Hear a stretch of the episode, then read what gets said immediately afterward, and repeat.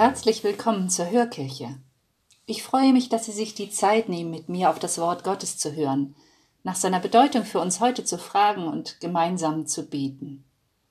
Ich bin Martina Jag und als Pastoralreferentin in der Pfarrei Seliger Eduard Müller tätig. Lassen Sie uns diese Hörkirche beginnen im Zeichen unserer Erlösung. Im Namen des Vaters und des Sohnes und des Heiligen Geistes. Amen. An diesem Sonntag feiern wir das Pfingstfest, einen Wendepunkt nach der Auferstehung und Himmelfahrt Jesu.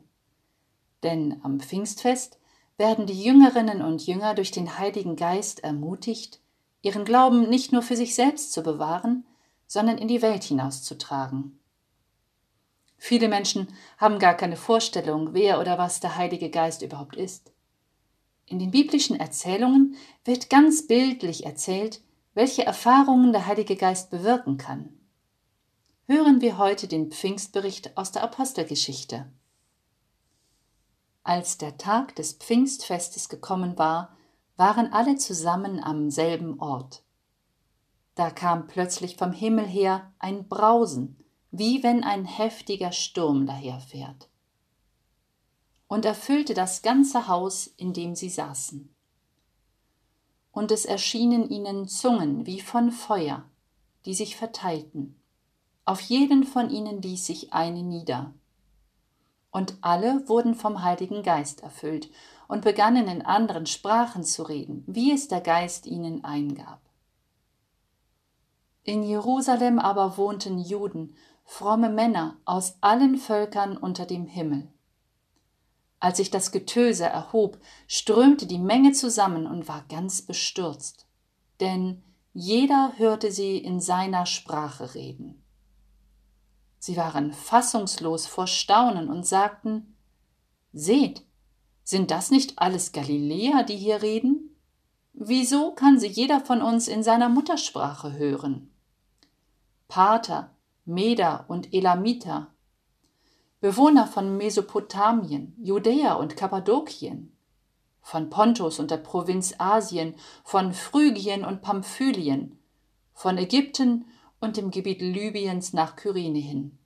Auch die Römer, die sich hier aufhalten, Juden und Proselyten, Kreter und Araber, wir hören sie in unseren Sprachen Gottes große Taten verkünden.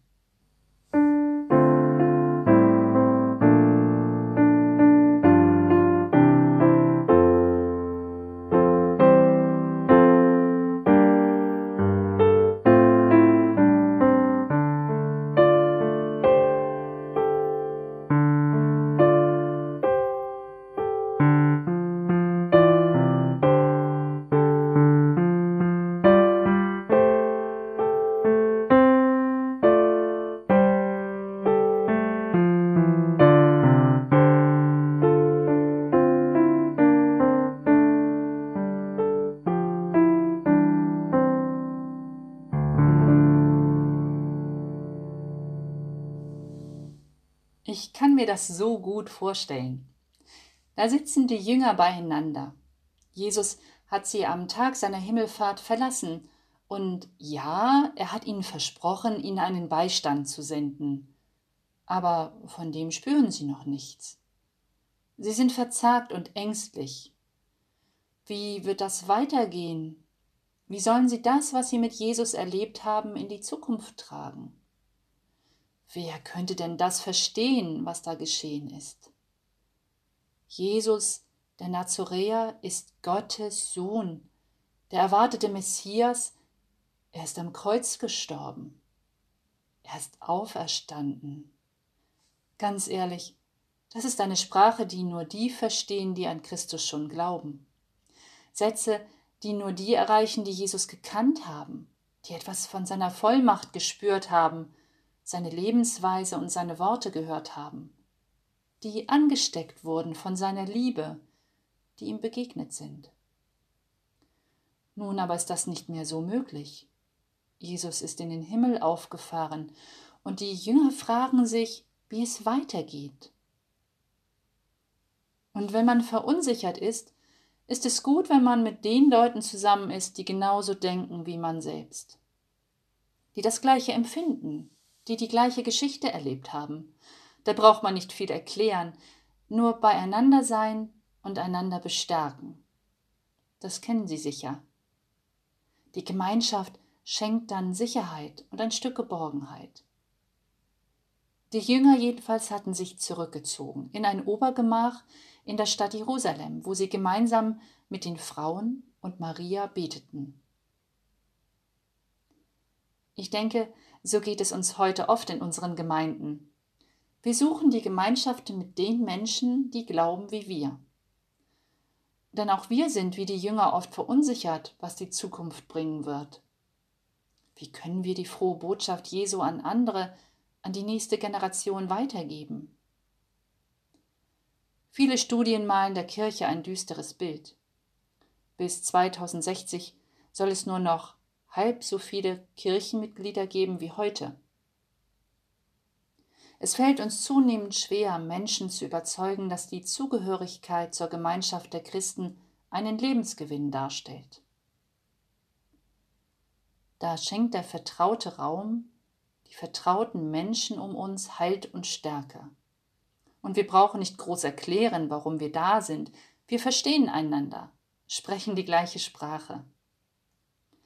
Oft kennen wir einander auch schon lange, haben gemeinsam geglaubt und gelebt, als eine vertraute Schar, nicht im Obergemach in Jerusalem, aber hier in den Kirchen in der Pfarrei, kommen wir immer wieder zusammen, so wie die Jünger Jesu.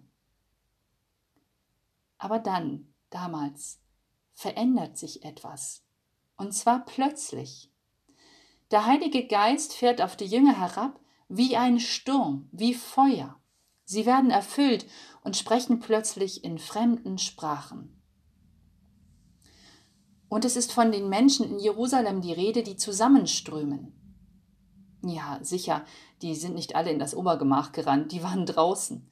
Die Jünger müssen also hinausgegangen sein aus dem vertrauten, sicheren Raum.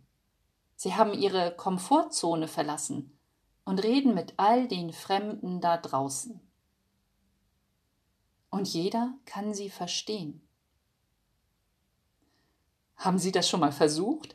Sozusagen draußen auf dem Marktplatz Gottes große Taten verkündet? Haben Sie schon einmal jemanden erklärt, woran Sie glauben, der nicht kirchlich sozialisiert ist? Der nicht mit den Worten der Heiligen Schrift vertraut ist? Der noch nie gebetet hat? Mit jemanden, der nicht unsere Sprache spricht? Ich sollte das neulich einmal ausprobieren in einem Seminar zum Thema wie sprechen wir von Gott? Ich sollte jemanden, der noch keine Berührungspunkte mit dem christlichen Glauben hatte, erklären, warum mir mein Glaube so wichtig ist. Sie glauben gar nicht, wie schnell ich ins Stammeln gekommen bin, wie mir die Worte gefehlt haben, das zu erklären, was ich meine, wenn ich Gott sage, was mir mein Glaube bedeutet, was mir Hoffnung schenkt. Die selbstverständlichsten Dinge meines Glaubens konnte ich nicht in einfache Worte fassen, weil mein Gegenüber und ich nicht dieselbe Sprache nutzen konnten. Meine Worte, mein Stammeln haben mein Gegenüber nicht berühren und nicht überzeugen können. Und das ist sicher nicht nur mein persönliches Problem. Wen können wir denn heute außerhalb unserer Gemeinden, unserer Kirchen noch begeistern, berühren, überzeugen? Wir haben große Schwierigkeiten, eine Sprache zu sprechen, die auch außerhalb unserer Kirchengebäude verstanden wird.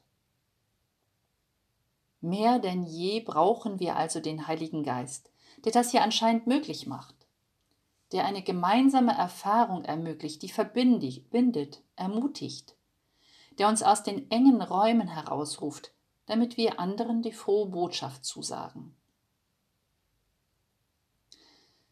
Ich habe mich gefragt, wo gelingt es denn der Kirche am besten, andere zu begeistern? Es gelingt dort, wo Kirche zu den Menschen geht, wo Christen Zeugnis von ihrem Glauben ablegen, indem sie für andere eintreten, indem sie wie Jesus Worte sprechen, die anderen gut tun. Besonders dort, wo diese Worte so nötig sind, in Grenzsituationen von Trauer und Verlust, in den Krankenhäusern, in Gefängnissen, bei den Menschen, die in Einsamkeit, Existenznot, Angst oder Unterdrückung leben. Das Pfingstfest ist für mich jedenfalls ein Fest, das uns nicht sagt, bleibt ruhig sitzen und genießt die sichere Geborgenheit in euren Kirchengebäuden, sondern ein Fest, das aufrüttelt und zum Aufbruch ruft. Geht raus, bringt die frohe Botschaft zu denen, die noch nicht wissen, dass sie von Gott geliebt sind. Möge der Heilige Geist uns dazu ermutigen, befähigen und herausrufen. Amen.